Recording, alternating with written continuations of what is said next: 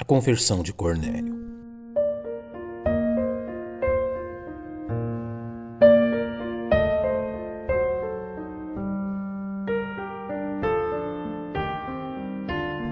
Entre as conversões a Cristo relatadas no Novo Testamento, a do centurião romano por nome Cornélio ocupa um lugar de relevante importância quanto à obra que Deus estava realizando em meio a seu povo.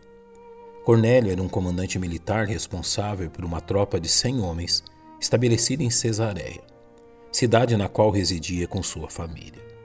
O direcionamento da pregação do Evangelho aos povos gentios teve em Cornélio um caso extremamente representativo quanto às grandes verdades do Evangelho, o que faremos bem observar. Primeiramente, a narração que encontramos no décimo capítulo do livro de Atos apresenta Cornélio como um homem devoto aos princípios que aprendera no judaísmo. E havia em Cesareia um homem por nome Cornélio, centurião da corte chamada italiana, piedoso e temente a Deus, com toda a sua casa, o qual fazia muitas esmolas ao povo e de contínuo orava a Deus.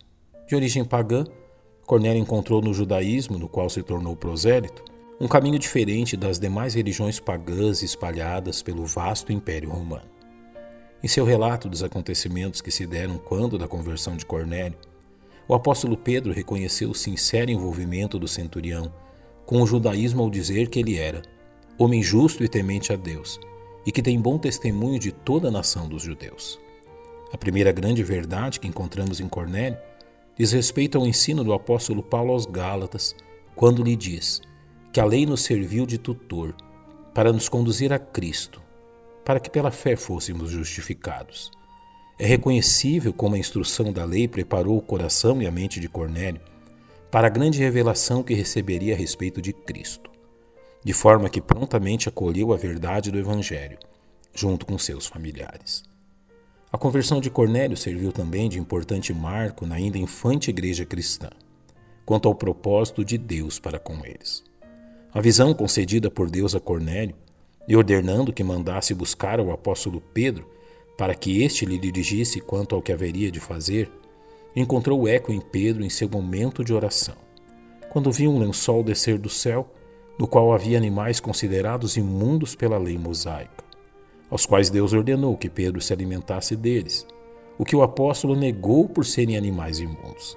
Resposta do Senhor a ele foi: Não faças do comum ao que Deus purificou uma clara referência aos povos gentios, aos quais o Evangelho haveria de alcançar.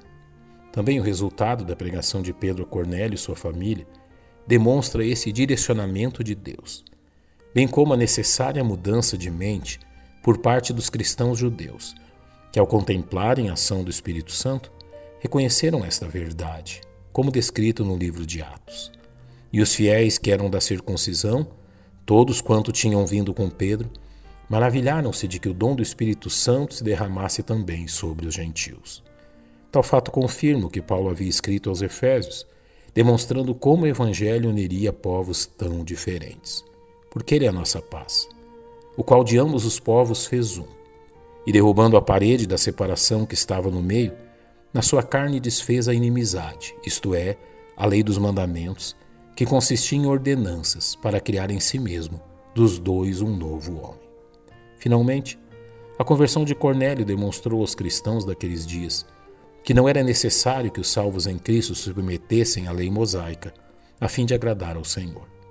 Cornélio foi salvo unicamente pela graça, sem que fosse necessário submeter-se às normas do judaísmo, na forma como lemos na Epístola aos Efésios, porque pela graça sois salvos, por meio da fé. Graças a Deus pela tão grande salvação concedida aos homens independente de quem somos.